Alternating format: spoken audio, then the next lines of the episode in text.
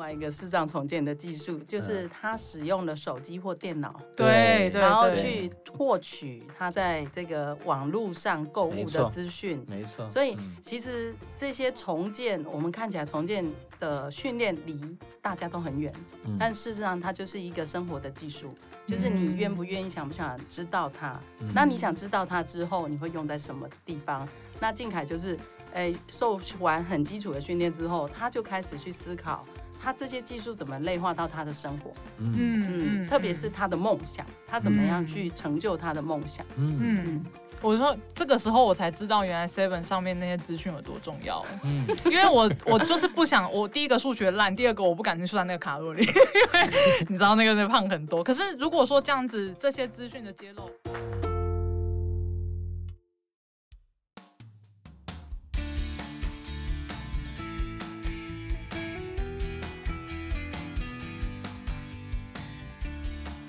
好，欢迎收听我黑客，我是主持人木炭，我是主持人 Vincent and 阿贝。好，哎、欸，前一阵子我们很前一阵子了，我们有在听那个节目，就是法白法科电台，对，那那个时候有上了一集，因为跟我们的议题实在太有关系了，是啊，所以听完之后，不只是一直不停的被丢讯息，然后隔天上班，我跟阿北上班一直在聊这件事情，对，没错没错，对，那就是我想大家有在关注一些议题的都会知道陈静凯案，嗯，对，那我们其实为什么很兴奋呢？是因为我。我每次在上班的时候，都听我的同事在那边讲门球，门球，然后说门球很好玩，嗯、但他们讲了一堆规则，我都听不懂。嗯、所以呢，不要讲你啊，我也是在旁边，感觉假装有兴趣，还是不懂。哎、欸，大家听到了吗？阿北就是这样，他上班就是这样讲话。嗯，哇，好棒哦，哎、欸，很赞呢，但是他其实都不是真心。总而言之呢，就是我们那时候非常兴奋，因为我们就觉得那真的可以找。呃，靖凯来聊聊，对，我们这个规则到底是什么？这个工作到底在做什么？这个运动到底是怎么玩的？对对对对对，而且我们是对运动有兴趣，因为我觉得我们节目的形态，嗯，哎，我们不一定会跟着流行来去问。我们现在已经是视障者百工百业了，真的啊？对 对，没有错没有错。我们希望能够透过更多的视障朋友的一些发展，让大家去理解，我们视障朋友真的是。很多元的，对不对？对啊，所以今天就很荣幸，也很高兴，真的很高兴，嗯、好不容易可以邀请到呃靖凯跟昭玲老师，是欢迎欢迎你们。大家好，我是昭伶。大家好，我是靖凯。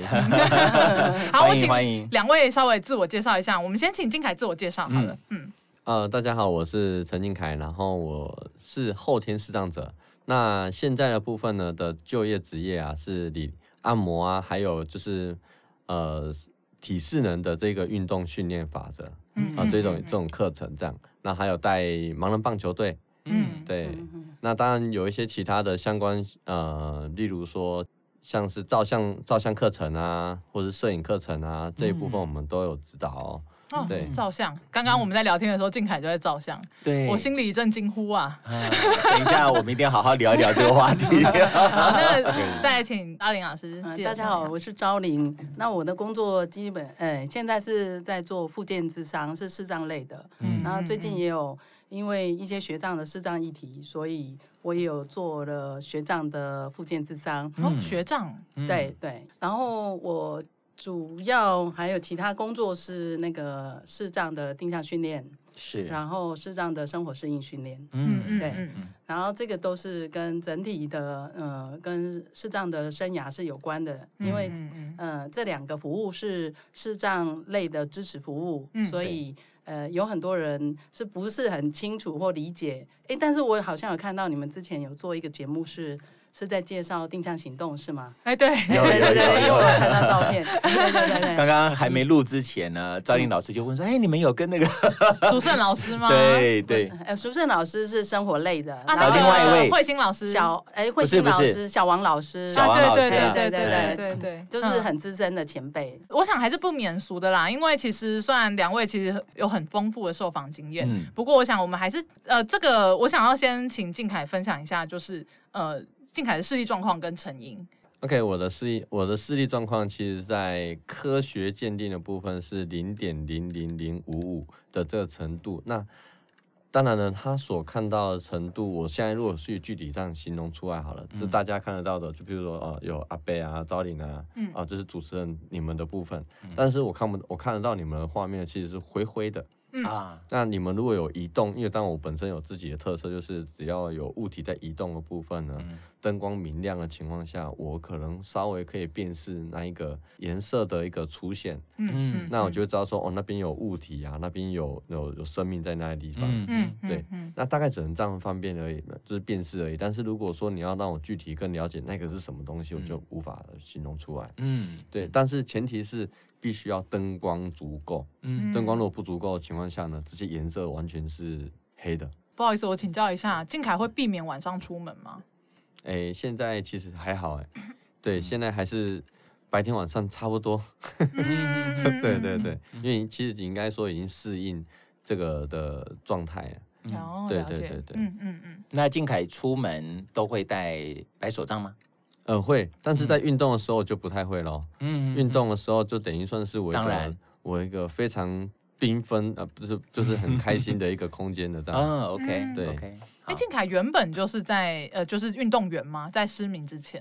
呃，对，我从国小五年级就已经是呃，应该说从国小就是运动员了，然后一直到国中、高中、大学，那社会组都是都是运动员。真的，职业运动员这样。哎，我其实我都觉得每个国小生都是运动员嘞，因为我呢，我每次到国小都看到那些小朋友们跑来跑去，跑来跑去，真的。所以，所以我相信应该是很早很早就有人启发了靖凯，所以身材才会这么好吗？靖凯你要小心，我觉得他一直很重视你的身材。对对对。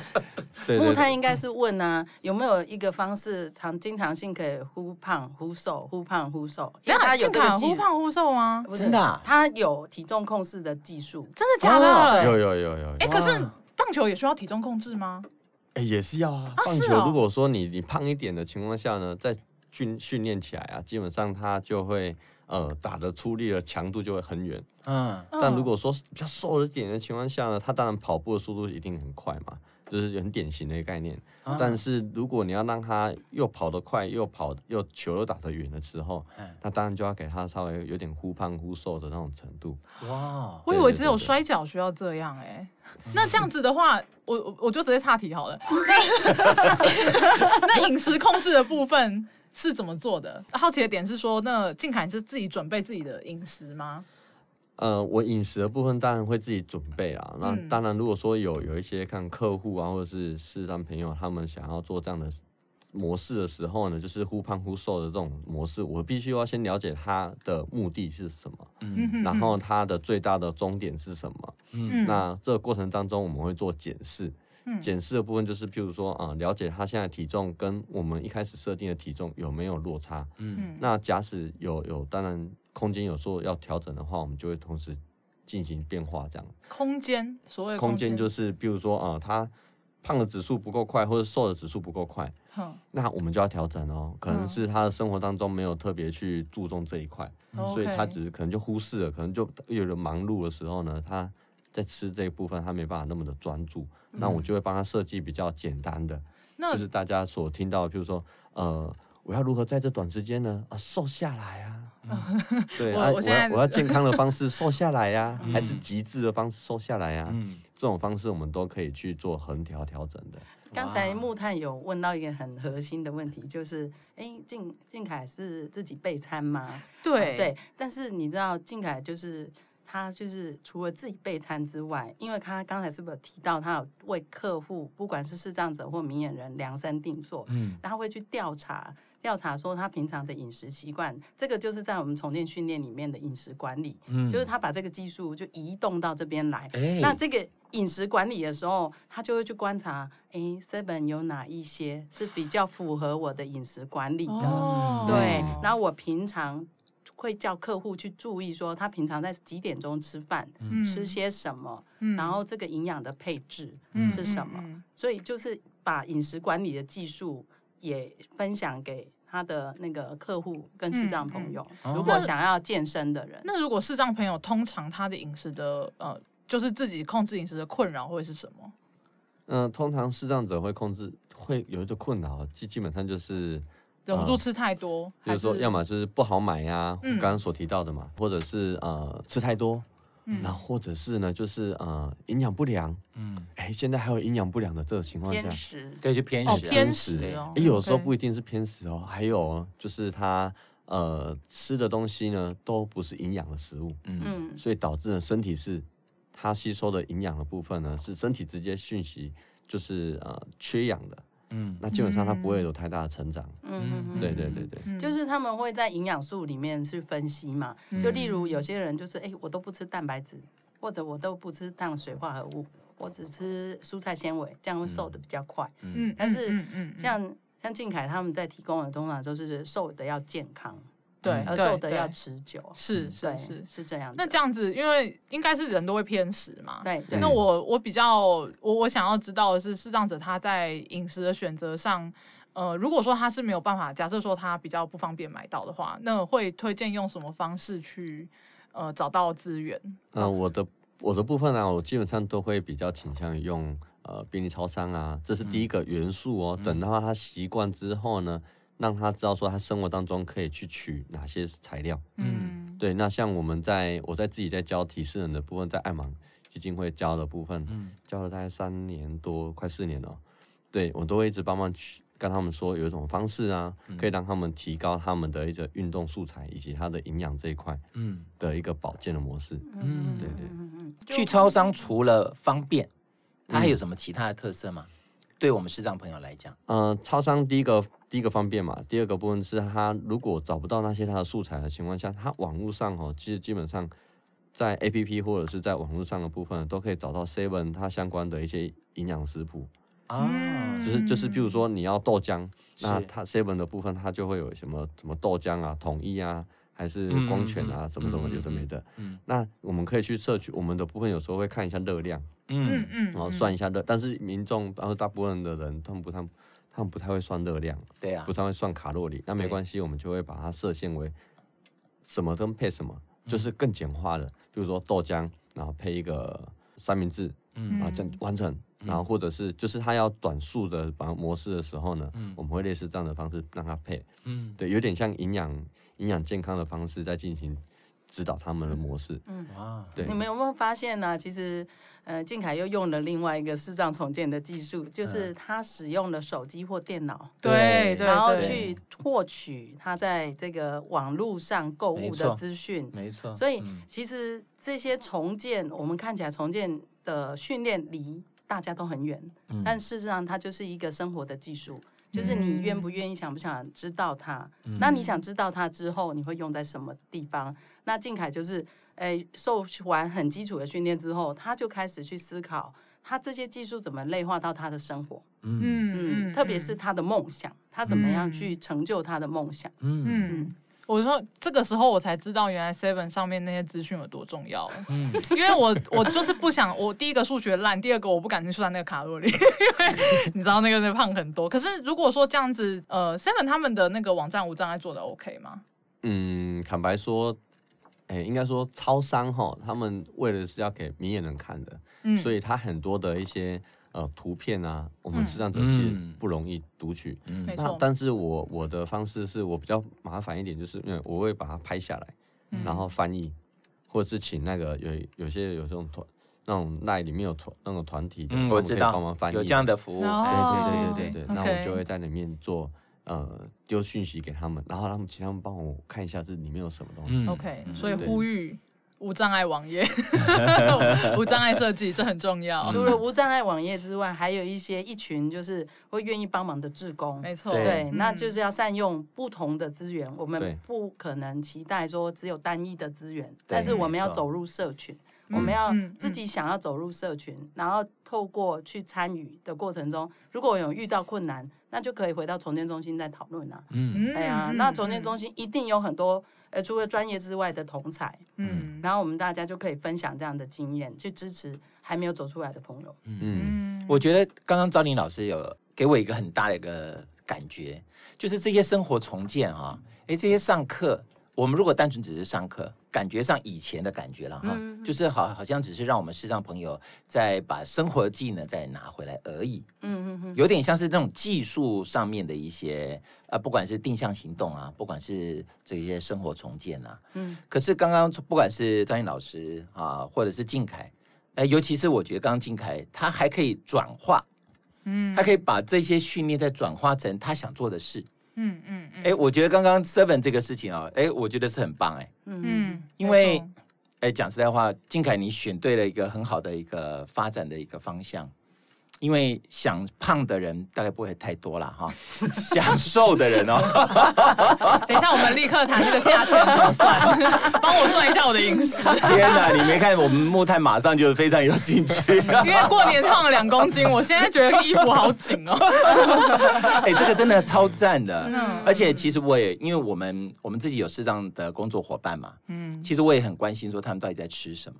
哎、欸，对对啊，因为其实大概平常都是我们大家，我们中午的时候，大概就会大家彼此去看看有没有想要吃什么啊，或者他们自己也会到楼下去吃。可是我很清楚，就是他们因为行动的问题啊，还有选择的问题，他们通常都会选择最方便的啦。当然，能不能吃的营养，我觉得可能真的不是他们考虑的第一优先。他们还是先吃饱，嗯啊，应该先吃饱。可是我觉得靖凯刚刚所提这个吃的营养这个概念，我觉得蛮重要的。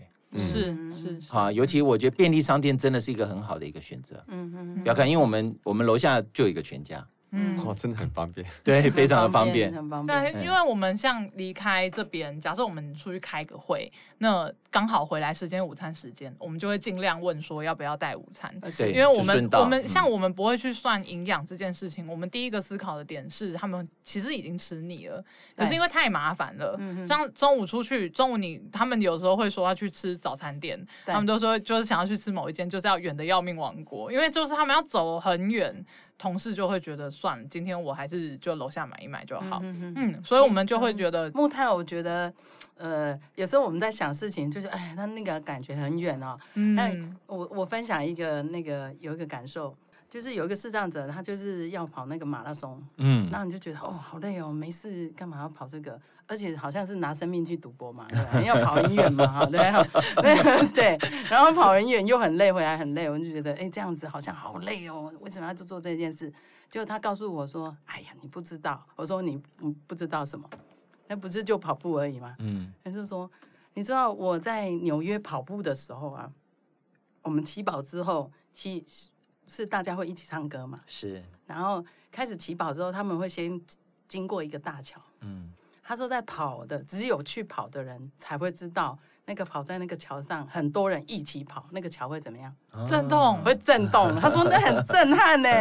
然后他的陪跑员会跟他口述说：“哎，你知不知道，大家一起跑之后，第一件事是做什么？”因为他去的时候是冬天，嗯、那个气温是零度，哎呦！所以他说他的陪跑员就该跟他口述说：“哎，那是做什么？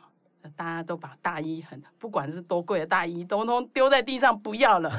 然后第二件事是做什么？就到桥边去尿尿。所以你，然后那个，然后那个陪跑员在口述说：哎，你看那个是尿尿的瀑布，哎，每个人都站在旁边在上厕所。”所以就是回到说，他想要走比较远的路，哎，为什么要走比较远的路？像我们训练师就会很好奇，因为他可能在观察路上的某一些事情，他可能透过那个时间点。他想要做一点点步行的运动，嗯、但是因为我们看到的就是我们的想法是，哎，他们好像很不方便，是不是我顺便帮他带一下？是，他就说，哎，也好啦，反正今天有点累，我也不要出去走好了。哦，哎，偷懒就被发现了，下次他们不出去，我就说你们要不要去看一下尿尿的瀑布？这个真好玩，好有想象力哦。口述真的是很需要想象力的事情。就是就是有很多时候，我们会以我们看视障者的角度来去呃看他为什么每天呃这样好好累哦，嗯，但是他也许有一个想法，他其实没不会没有特别主动去跟我们分享，没错。那我们这种就是有职业病，我们每天都是在看看今天的故事是什么，嗯嗯对嗯。哎，那静凯，呃，刚刚讲到说静凯本身就是在运动嘛，所以那个时候你视力退化之后，你是有很有意识的在找到回去这个这个职场的资源吗？啊，说到就是最源头的部分，其实我本身呢是从国小就是五年级的时候呢，就是给自己设定一个目标，我是要当一个体育老师。嗯，所以在那个时候就其实一直一直跑跑跑跑跑到国中、高中，就问老师说，你先有些就是有空的时候就问老师说，哎，老师你你是怎么考上的？嗯，然后你都怎么你都怎么完成这些这些所谓一系列的小小的一些步骤？嗯，那当然了，慢慢的日积月累，然后到了。大学，大学我那选择我理想的学校，就是彰化师范大学体育系。嗯嗯，对，那就很感觉很顺利咯。嗯，那当然选手啊这一部分都一直一直越来越顺利嘛。嗯，对，因为呃整个训练过程是比较有难度的，但是呃就是比较累了，坦白说比较累。嗯、在这个过程当中，在大学这个部分来说，其实都很顺畅，但是到了车祸之后呢，完全归零。嗯，原因是因为我会觉得啊、呃，我的目标呢，基本上已经没办法再执行了。因为第一个，我已经看不到了。嗯，其实看不到之前呢，其实一开始是植物人状态。嗯，这也是被呀医生就说，哎，你你可能下辈子是这样子。我是震惊的我，天哪，对，那才十九岁而已就变这样子。嗯、那当然是这是因为一场车祸才导致这样。那当身体开始慢慢重建起来之后呢，紧接下来换眼镜。要五天后看换眼镜看不到这样子，嗯、对。那这一路以来，就刚开始会有一点不相信自己看不到，不相信自己所有一切是是归零的状态的，嗯、还想象的是我只是放个假度假而已。我接下来还有人生的目标，还是要去前前进这样。嗯、那到了进入到自己的职业，就是到运动这一块部分，我要怎么样才可以帮助自己呢？回到自己的职场。我那时候心想的部分，我看不到而已，我还是可以去教大家运动，嗯。嗯，所以我出发点是，我还是可以当体育老师，嗯，所以我以这样的为启发点，那我只是告诉自己说，我一定可以做到，嗯，然后因为我是运动家精神，我是可以完成这些所有的使命，嗯，所以一直告诉自己这样的一个信念存在，那就是在过程当中一直磨，一直在尝试。就是说，在带小朋友的部分啊，我要如何去设计我可以找到的，然后小朋友呢，小学生的部分又可以完成他们的课程的内容，嗯，所以这个就要教材教法的那个内容物的调整了，嗯嗯，然后的设计就教案的里面的教的设计的方式，嗯嗯、那教案的设设计的方式的部分，还有就是在班级经营这一块，就是它基本上就是学校里面的东西，我都把它拿来使用了，嗯，我就真实拿来。生活当中实际的在操作看看，如果有问题啊，就问老师就好了。嗯，那如果没有有有什么小小问题的话，我就问同学，或者是我自己去揣摩。嗯，我基本上每一次在教课教课前哦，基本上我都会自己在自己私下自己自己在乱那个教案，然后乱了教案的部分，我都会去模拟想象学生的同学呢，他们可能会出现什么样的糗事啊，什么样的动作，我把它举例好多好多好多种。我然后我要一一个去解套它，嗯。嗯，那解到之后呢，接下来到达当天现实当中的时候呢，那他们出现了，我可以赶快立即的反应出来这样子。嗯，那当然呢，学生他们还还是有一些我没办法掌握的，但是基本上多数都可以掌握得到一些线索，因为环境我是可以设计的，是，然后课程内容部分也是可以设计的，嗯，那再来就是我自己的状态，我也可以设计的。然后呢，啊，当然除了天气以外没办法设计以外，其他都可以。然后就心想，哎，还是可以完成啊。嗯。那很多老老师呢，就包括我在实习，或者是以前呢、啊，以前在实习或者是在呃学校的时候呢，嗯、呃，当然不说学校，但不说哪一间学校，当然就他们就会学，他们就会就说，视障者带体育，嗯，学生会不会很危险啊？嗯嗯，学生会不会出现什么样的？伤害啊，嗯，然后呢，呃，教授呢，还有教授当然就会支持嘛，因为他觉得看着我行为起来是可以做到的，但是呢，没看过的人呢，他们会觉得你这样子，家长会不会安，会不会不安心？嗯，那你这样子，你自己会不会受伤啊？同学，你也知道同学跑去哪里吗？嗯，如果你教的又是国中生又很皮的时候，嗯，哇塞，这个要躲去哪里？怎么办？他如果躲在旁边墙角，老师，我这肚子痛，我躲，我我跑掉了。那这时候你要怎么去算一二三全班的人的数字呢？嗯，全班人都在集中在这个团体课程里面呢，这个都是可以教材教法或者是你的教教案里面可以设计里面内容。但是假使我说的再清楚，我坦白说，他们还是没有真实去体验，还是有点落差。对，那这一块在体育这一部分来说，我就是不断的在精进自己，我要如何跟那个学生连接，我要如何跟他产生一个呃成为好朋友的角色。嗯，因为唯有除了他，唯有成为一个好朋友角色的部分呢，你才可以掌握，你才可以保护到他。嗯，嗯，我采用的是因为以安全为第一。我在教学的部分，我当然第第一个是以安全第一，第二个是以呃快乐好玩为第二，所以基本上我的学生呢，他们就是被我操的要死，他说呃好不好玩？好玩。放电啊，你你救了千千万万的家长。对对对对对。然后他们就哦好累好累好累，不行了不行了。我说好不好玩？好玩。他们谈这样的一个回馈，这样。那在这运动里面呢，其实我一直不断的在建立自己的一个跟人的相处。然后，因为呃，视障者很多时候在跟人相处这一块呢，尤其跟明眼人的相处的部分，其实是会有点落差。是，有时候因为我在跟你说话，但是可能视障者来说的话，我可能不觉得，我可能用耳朵这样跟你说话。嗯。但对于看得到的人，会觉得你怎么那么没礼貌？嗯。你这样跟我这样说话，或者是。嗯、呃，我认真在跟你讲话，我是这样子。我跟你讲话的时候，那变成是我没办法找到这个这个同学或者是这个人在哪里。嗯，这样的回馈的过程当中呢，会自然而然就会变人与人的之间就会有点拉锯了。是，所以这一个部分，我每天都在呃我自己的自律模式，然后每天到练到现在，我十快十一年了的眼睛的这一块的部分，我都一直在训练，每天。Uh huh. 对，都在强化自己，因为还有这样强化自己的听力的部分。Uh huh. 我我右耳还是听不太清楚的，是。那眼睛的部分就这样大概简简单介绍这样。对，嗯、对我会透过这样的训练呢，一直不断的加强自己，加强自己，嗯、为了就是要让很多的看得到的朋友，或者是看不到朋友们，可以知道说看不到，并没有什么。嗯，只要我们愿意踏出来那一步呢，你才有机会去找到你想要理想的一个。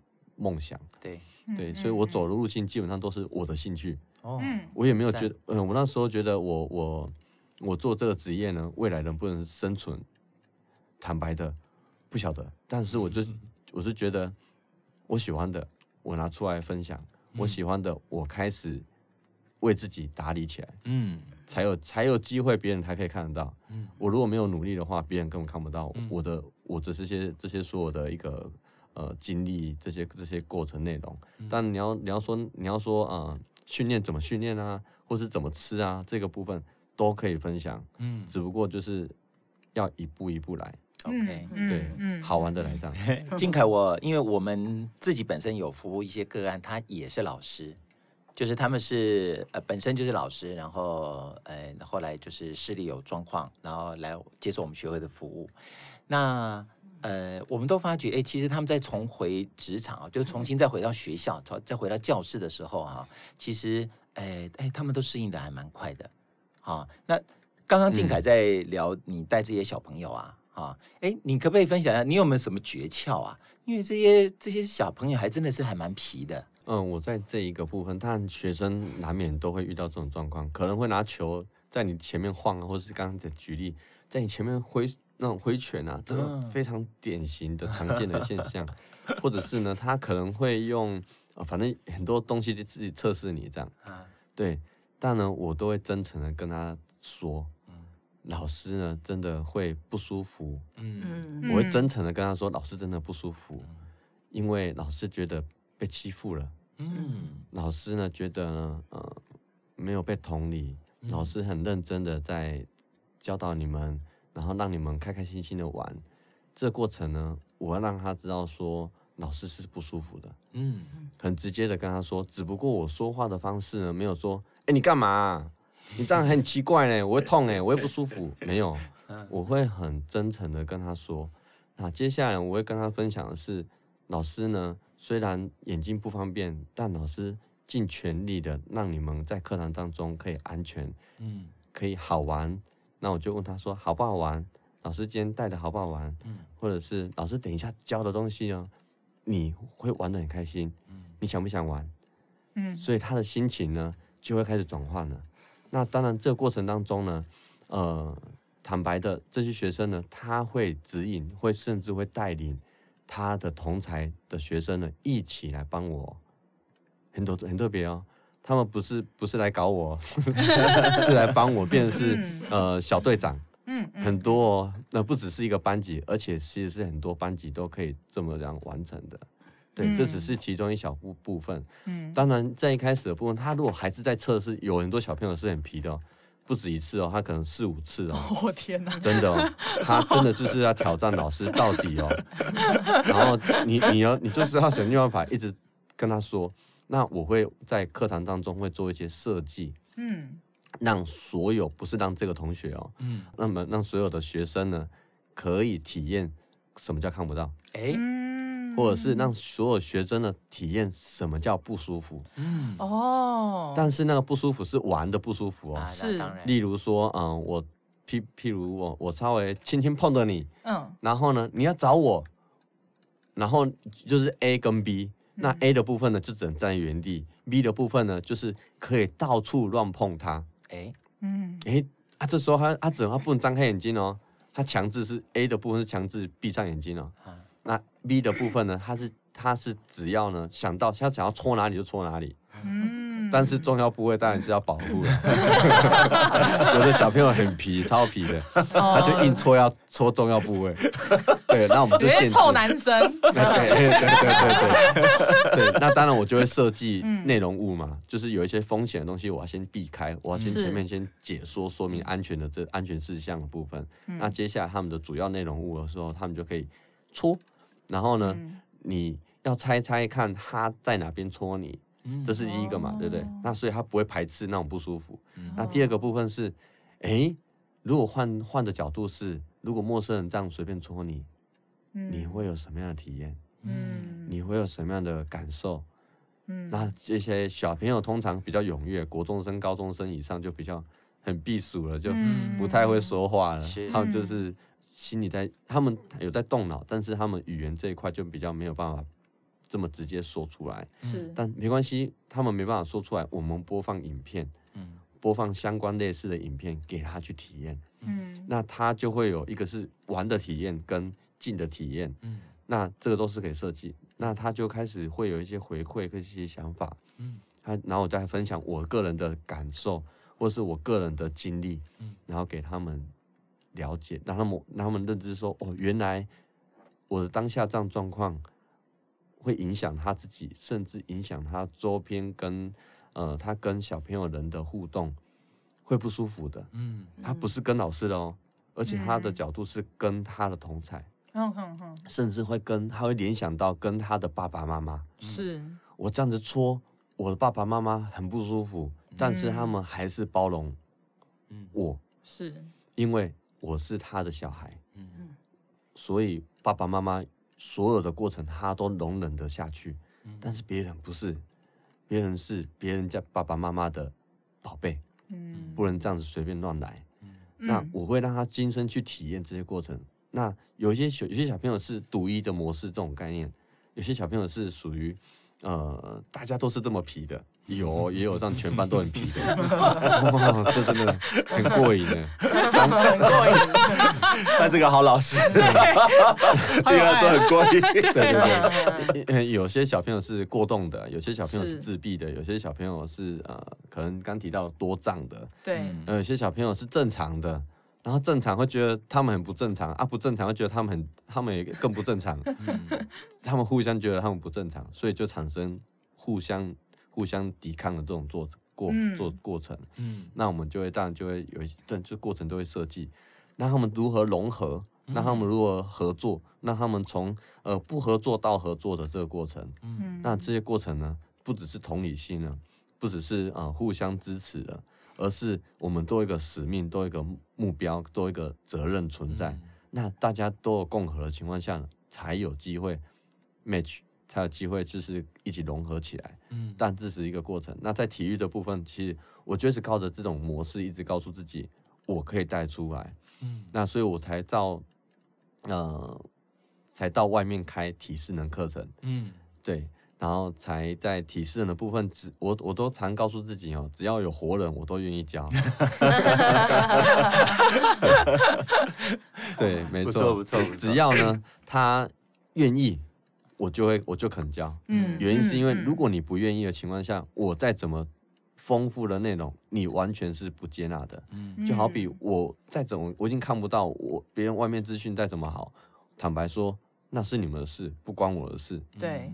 我我我我就是这样子，我就我我的生活就只能包袱在这里。嗯，坦白说，我我我我也这样子，我也过得很好，我爸爸妈妈照顾得很好，虽然我看不到，嗯，但是未来你你是这样子走一辈子吗？嗯，可以思考这件事情。嗯，然后然后当然另外一个部分就是，呃，你这样操作下来，呃，的确你现在方便，但是你未来呢，你也可以这样可以往这个方向想看，想想看。对。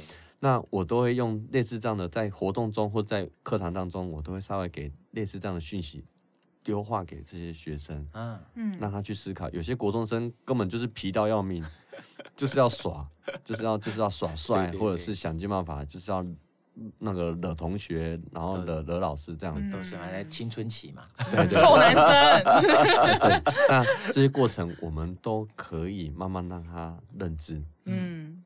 但是有些小朋友是不容易的，嗯，就慢慢引导他。对对，嗯，那所以在这体育的部分来说，我就会想尽办法在这个活动里面设计好玩，但是又可以有教育模式。嗯嗯，但是教育模式不是我管你，而是我直接带给你相关的体验感受。嗯，你自己去感受，甚至同学都会有机会分享。嗯，你可以跟着他，听着他怎么分享。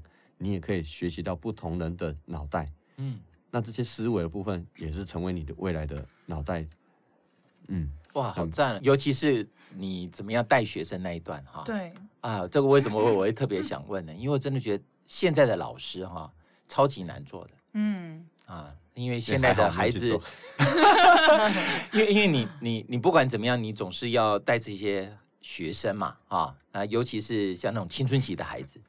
对不对？就让我想到那个 Robin Williams 演的那个《春风化雨》。嗯啊，他就是一个在这个看每一个老师每天都要想很多方法。因为我刚刚刚靖凯在那边想说备课前有没有去想各种可能的情况，对不对？嗯，其实那你在想的时候，那我都觉得哇哦，这好像 A 型人哦，对不对？他在往自己脸上贴。